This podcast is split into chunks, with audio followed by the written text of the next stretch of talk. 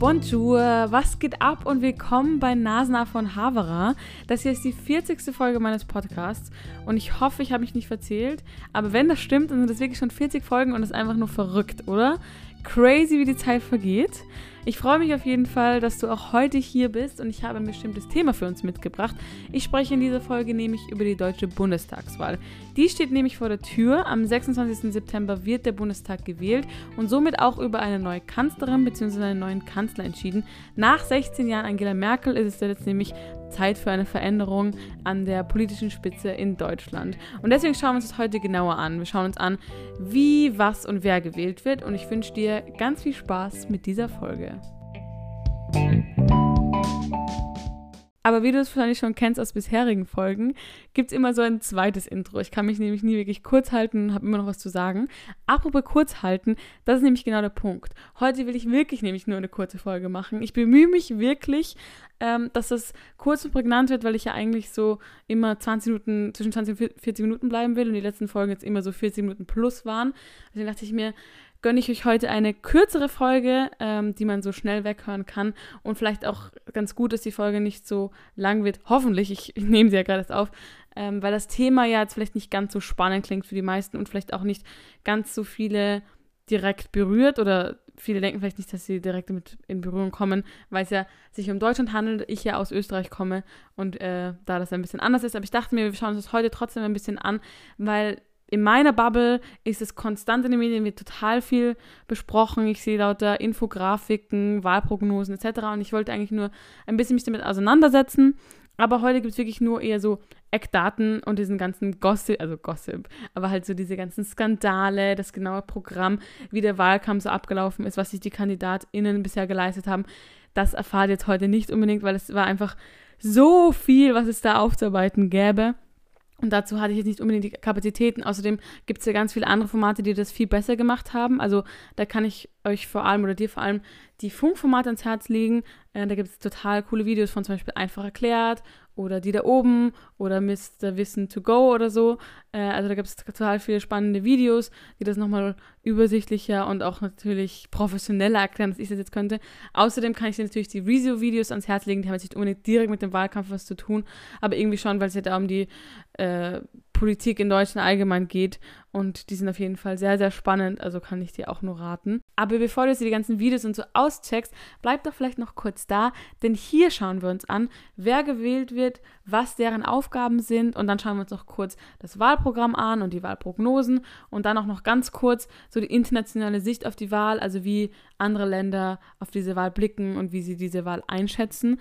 Aber wie gesagt, das ist vielleicht nicht unbedingt ein Thema, mit dem sich viele jetzt auseinandergesetzt haben und auch vielleicht ein Thema, das jetzt per se viele nicht spannend finden würden.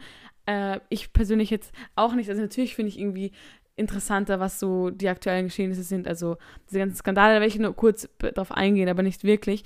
Aber ich dachte mir, es ist auch ganz gut zu wissen, was man eigentlich wählt. Ich vielleicht erinnere mich noch an die Folge von der Wien-Wahl. Da habe ich ja auch so erklärt, okay, was wird da eigentlich gewählt? Äh, wie läuft das ab? Was sind deren Aufgaben? Und genau das kommt heute auch auf uns zu. Das heißt, wir schauen uns einfach nur so ein bisschen grob an und vielleicht gibt es ja so eher den Impuls, sich noch mehr darüber zu informieren, äh, weil ich eben, wie gesagt, nicht die Kapazitäten habe. Und das ist ja immer, eigentlich, mein Podcast ist ja eigentlich eher nur so ein Denkanstoß, weil ich mich mit möglichst vielen Themen auseinandersetzen möchte, die vielleicht auch äh, jetzt noch nicht unbedingt so diskutiert werden in meiner Bubble, um dann vielleicht noch zu schauen, ob andere Leute sich mit mir darüber austauschen wollen. Ähm, das ist ja übrigens auch mit der Abtreibung, die letzte Folge, kann ich euch noch ins Herz legen. Bis, mit jeder Folge, mit jeder Person, die bisher die Folge gehört hat und mit die mit mir gesprochen hat, hat gemeint, dass sie was Neues gelernt hat. Also das kann ich nur ans Herz legen. Auch wenn man vielleicht denkt, man kennt sich schon voll aus, gibt es vielleicht immer noch Neues äh, zu besprechen oder was Neues zu erfahren.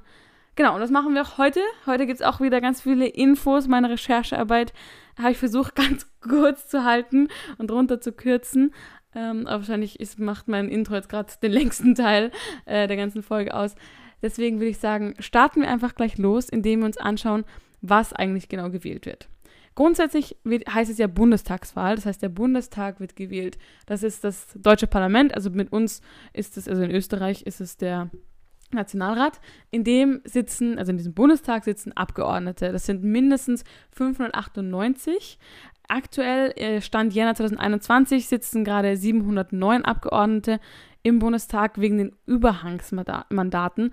Dazu komme ich gleich, das erkläre ich euch gleich. Also wir schauen uns zuerst mal, nur damit ihr grob wisst, auf, was auf uns zukommt. Wir schauen uns zuerst den Bundestag an, dann und, und deren Aufgaben, dann äh, den Bundeskanzler bzw. die Bundeskanzlerin und deren Aufgaben, dann die Wahl, also wie wird gewählt, was, wie zählen Stimmen, bla bla bla.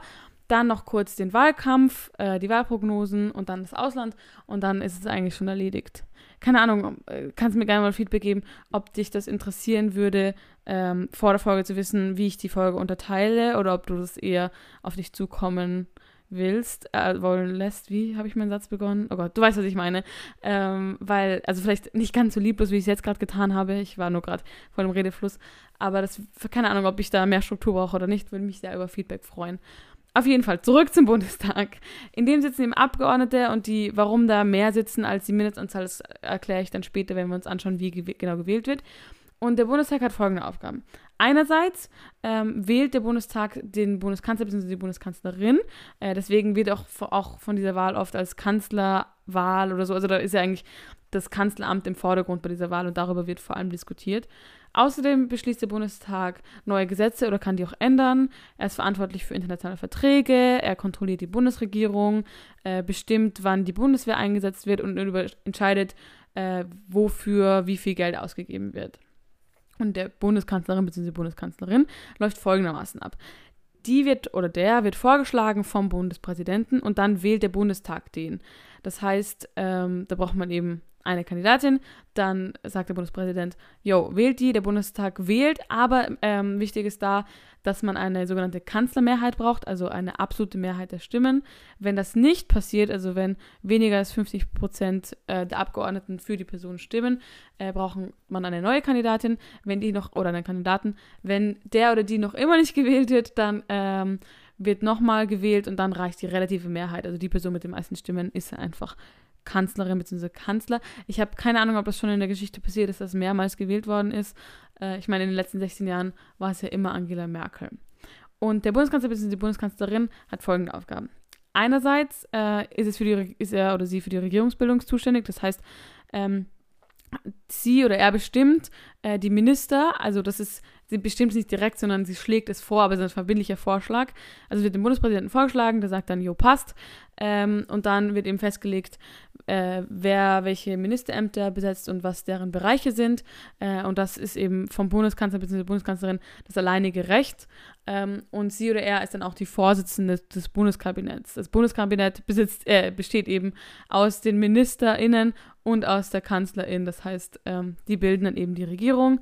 Ähm, außerdem entscheidet die Bundeskanzlerin oder Bundeskanzler über den Vizekanzlerin ähm, äh, außerdem werden wichtige Punkte der Regierungspolitik von ihr oder ihm bestimmt und ist eben auch regierungsverantwortlich gegenüber dem Bundestag bzw. vor dem Bundestag. Also ist ja eben der Kopf der Regierung. Das wird eben gewählt, also Bundestag direkt und die Bundeskanzlerin bzw. Bundeskanzler dann eher indirekt. Somit wird eben eine neue Regierung gebildet.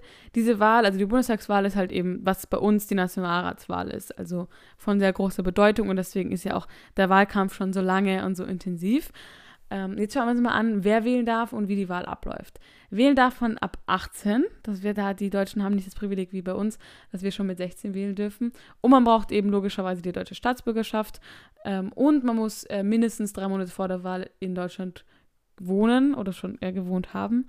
Man kann aber auch, also wenn man als Deutscher oder als Deutsche im Ausland wohnt äh, und trotzdem wählen will, muss man sich bis 5.9. hätte, also ist jetzt schon vorbei, hätte man sich eintragen müssen, ähm, damit man in dieser Liste drin ist, damit man wählen darf.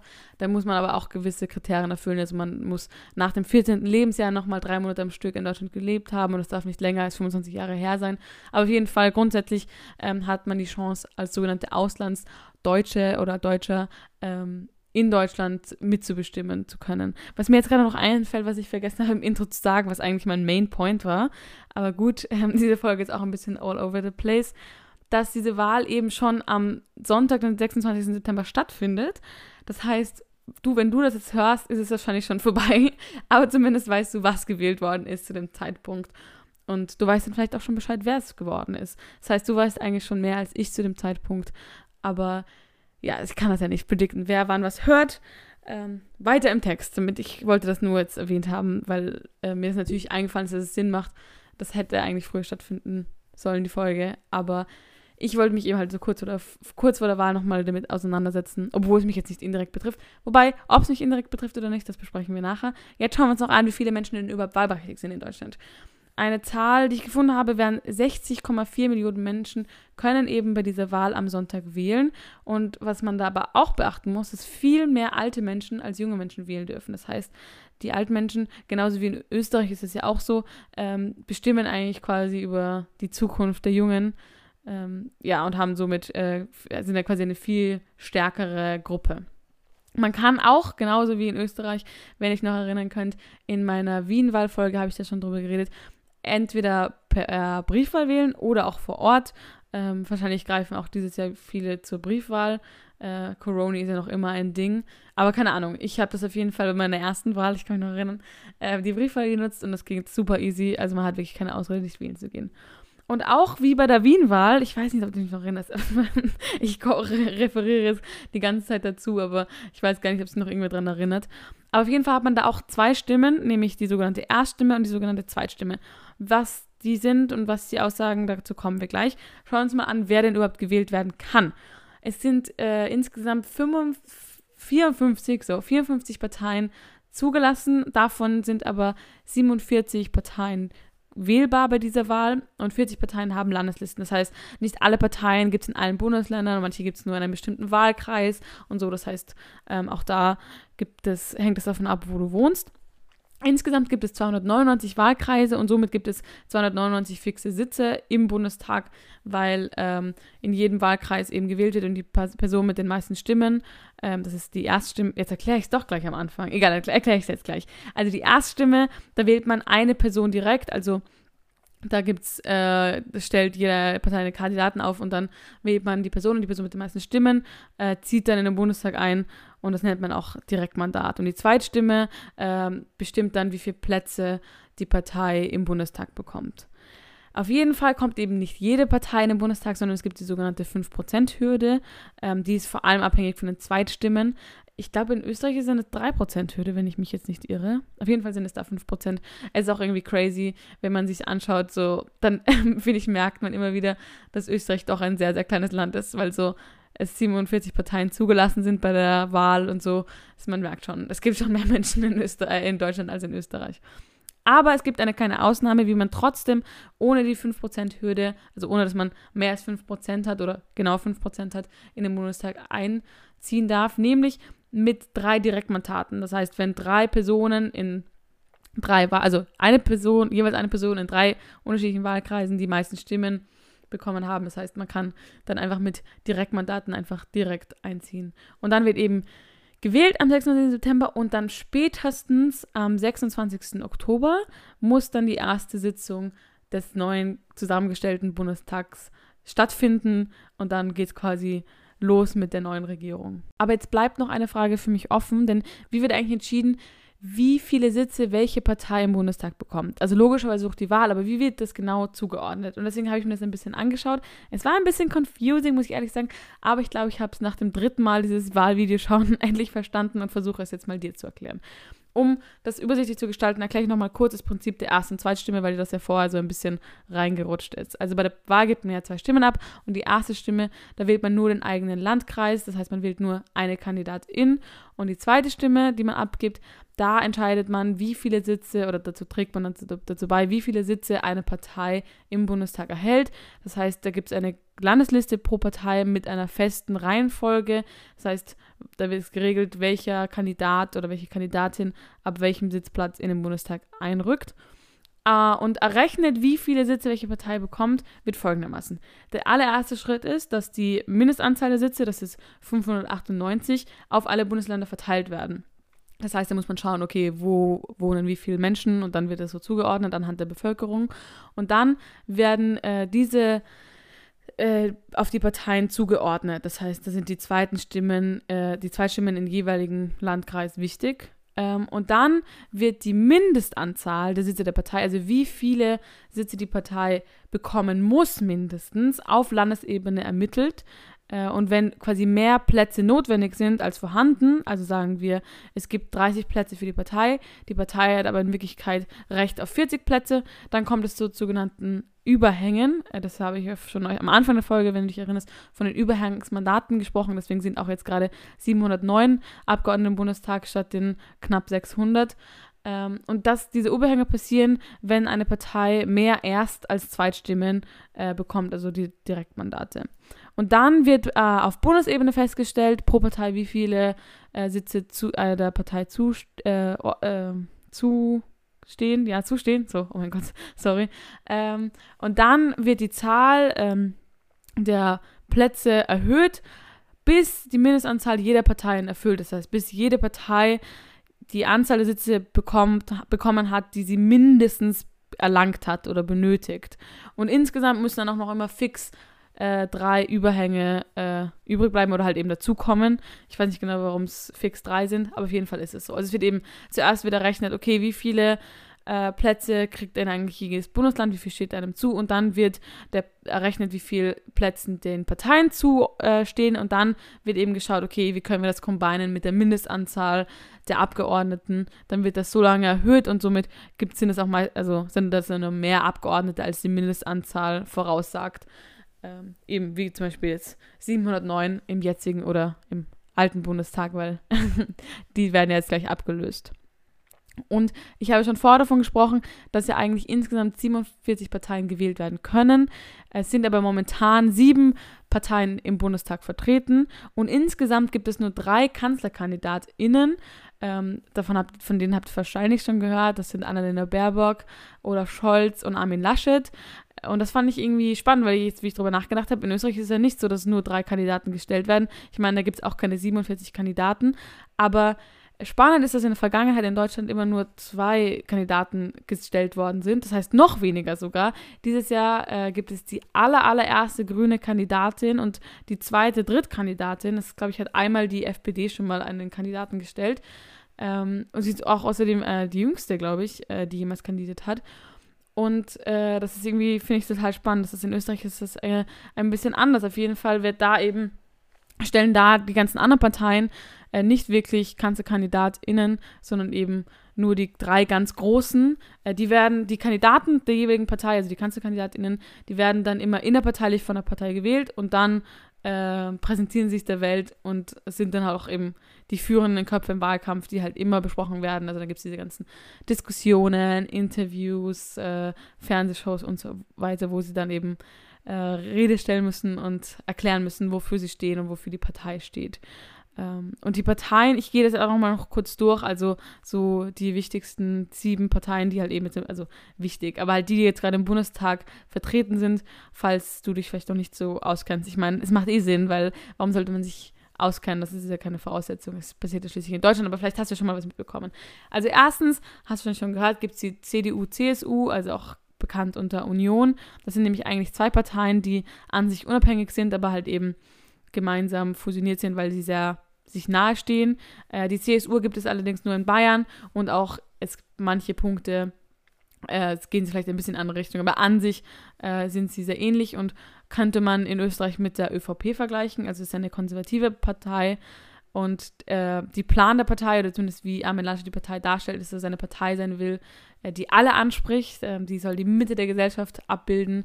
Ähm, und im Wahlprogramm quasi ist so von jedem etwas ein bisschen drin und es ist so all also nicht all over the place, das äh, kann ich jetzt so nicht sagen, aber halt, äh, das sind sehr viele Punkte aufgegriffen und da ist jetzt kein gerader Faden, den sie äh, konkret dafür einstehen, wie zum Beispiel bei den Grünen, wo die Klimapolitik äußerst wichtig ist. Ähm, also das wäre die CDU, dann gibt es noch die SPD, die kann man bei uns äh, mit der SPÖ vergleichen, das ist eben die Arbeiterpartei bzw. Arbeiterinnenpartei, da ist wieder auch noch nicht gegendert bei dem Wort. Und bei denen ist äh, für die Wahl besonders wichtig der Mindestlohn von mindestens 12 Euro. Ähm, das heißt, da ist es vor allem eben Sozialpolitik einer der wichtigsten Anliegen. Äh, zum Klima haben sie nicht wirklich was in ihrem Partei, also in dem Wahlprogramm.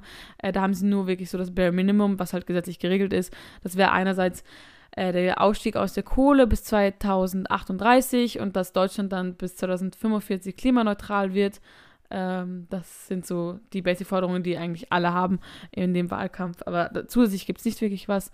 Ähm, dann gibt es eben, von denen ich vorher schon geredet habe, Bündnis 90 Die Grünen und für die sind halt eben besonders wichtig ähm, der Klimaschutz. Da, die haben da nämlich die meisten äh, Forderungen bzw. die meisten Pläne in deren Wahlprogramm, äh, die man da lesen kann. Und ein zweites Thema, was ganz wichtig ist, ist die Bildung. Ähm, das sind aber, glaube ich, sowieso die Hauptpunkte bei dieser Wahl. Also Klimaschutz, Bildung und auch so die Corona-Situation, wie das ein bisschen gehandelt wird. Äh, weitere Parteien, die jetzt keine Kanzlerkandidatin äh, stellen, aber trotzdem im Bundestag vertreten sind, äh, wären einerseits die AfD, also es ist halt eben eine rechtsorientierte Partei, die gegen den Klimaschutz sind und gegen Migration äh, und deren Slogan ist Deutschland aber normal, was ich auch, da haben sich eh schon ein paar Leute lustig gemacht. Deutschland aber normal, was soll das heißen? Aber normal? Hä? Okay, also komischer Slogan, komische Ansichten, das ist die AfD. Dann gibt es noch die FDP. Äh, die kann man mit uns, glaube ich, also die ist eher so neosnah, würde ich sagen. Also passt schon in die Richtung. Und die, ähm, eine Person in dem, einem Video, das ich gesehen habe, das ist eh von Funk gewesen, hat gesagt, da, die sind eben wirklich FDP-Passe, weil es so sehr für Freiheit ist der Wahlprogramm, also sehr für Corona-Lockerungen und auch äh, die Wirtschaft ist ein ganz wichtiger Punkt. Also ich glaube eben, Wirtschaft ist so deren Hauptpunkt. Aber ich will da jetzt auch nicht eben zu viel sagen. Ich versuche jetzt nur so einen ganz groben Überblick zu geben. Das heißt, äh, nehmt mir es nicht übel, wenn das jetzt nicht ganz so professionell ist oder äh, jetzt nicht ganz so in die Tiefe geht, weil ich einfach nur kurz drüber gehen möchte. Außerdem weiß ich auch gar nicht, wie viel das jetzt bringt, so ins Detail zu gehen. Für uns jetzt zumindest. Und dann zu guter Letzt gibt es noch die Linke. Äh, das ist halt eben, ich glaube, der Name sagt es schon. Und die, deren Punkt in der heutigen Wahl ist vor allem auch das Klima. Also die haben da auch eine ganz äh, ganz viele Forderungen und ganz viele Pläne und auch äh, mehr soziale Gerechtigkeit, also zum Beispiel mehr äh, Wohnbau, äh, Wohnungen und ähm, Sozialleistungen. Und das sind eben die sieben Parteien, wo ich mal rausgepickt habe, aber das Wahlprogramm ist so groß und da konnte ich jetzt nicht alles so fassen. Ich meine, teilweise wussten ja selber die Kandidat Kanzlerkandidatinnen deren eigenes Wahlprogramm nicht. Äh, dazu mehr im Rezo-Video kann ich nur empfehlen.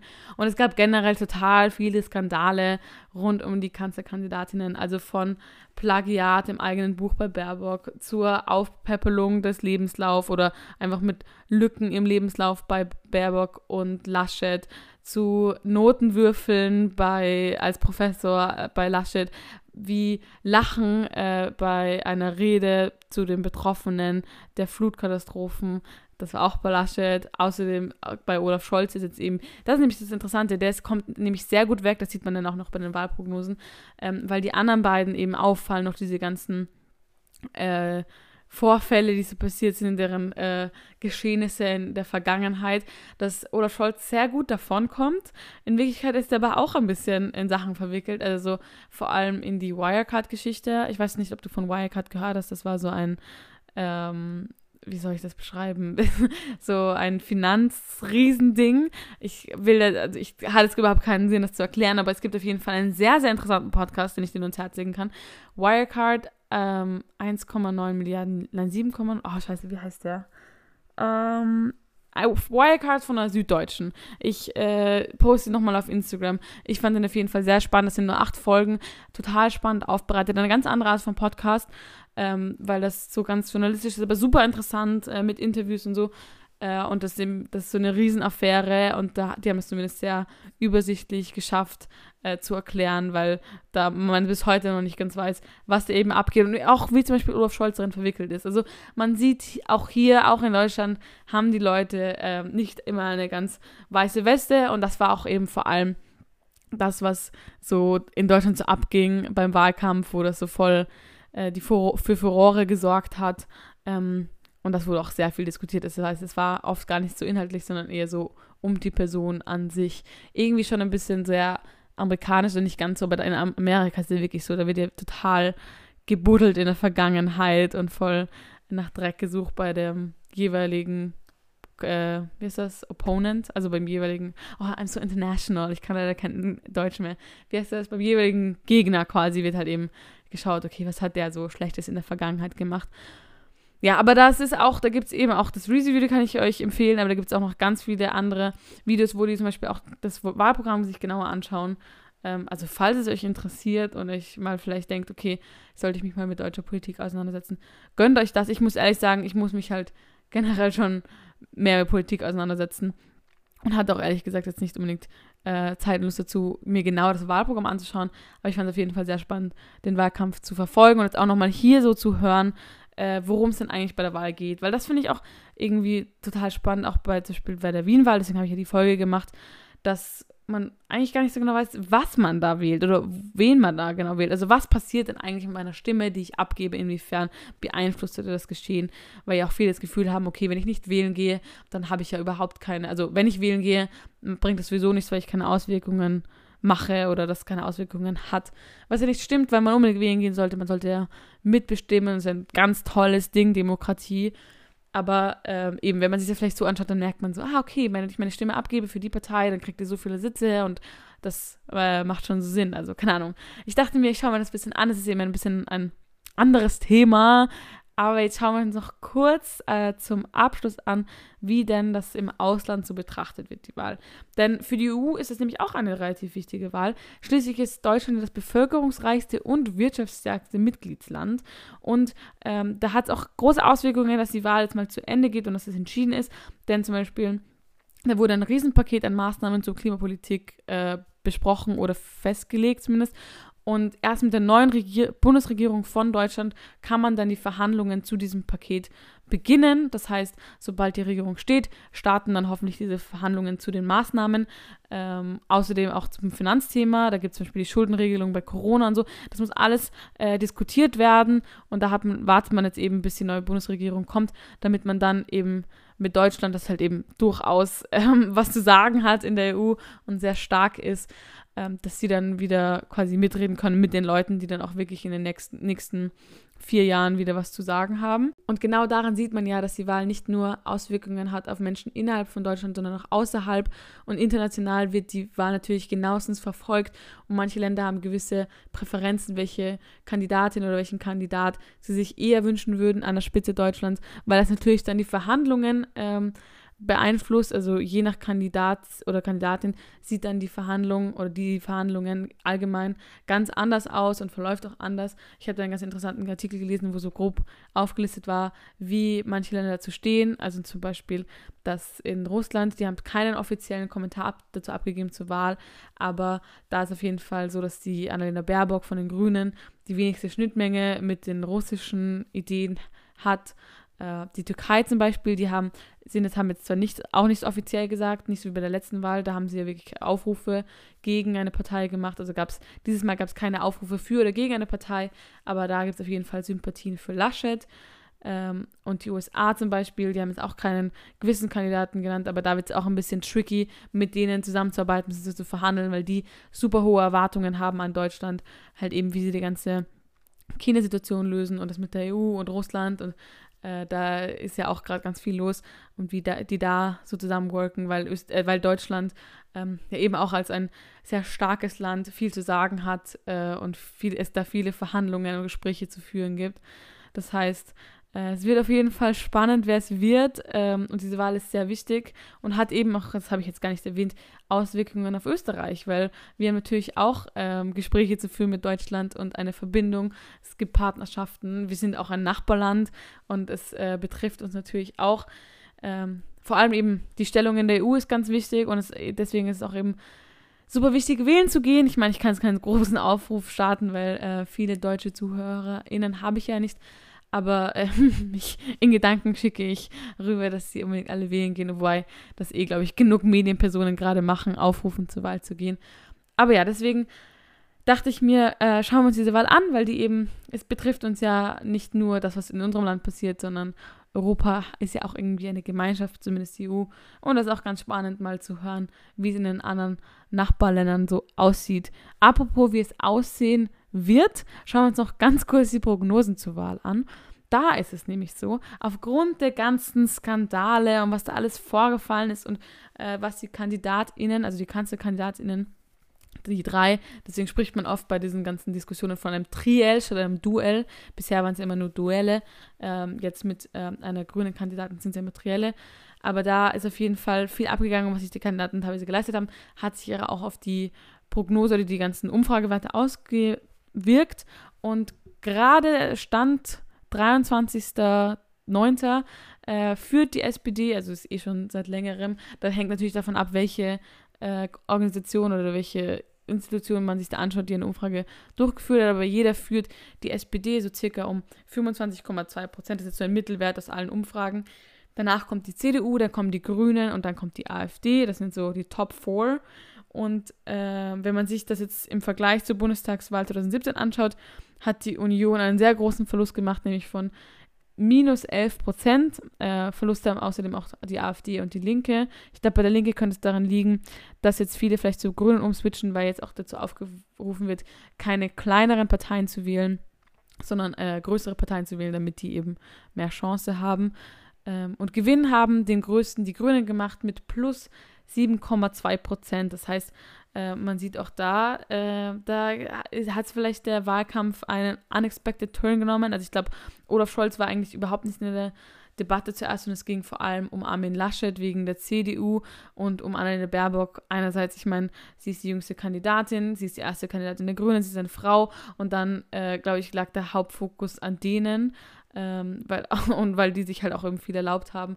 Ähm, jetzt, ich will nicht Olaf Scholz in Schutz nehmen, das war einfach nur so, dass der äh, in bisschen so ins, in, nicht verdrängt wurde, aber der war nicht so mitten am Rampenlicht, aber mittlerweile schon, weil, der, weil die SPD eben sehr stark führt, oder nicht sehr stark, aber sie führt auf jeden Fall, was äh, vielleicht viele nicht erwartet haben.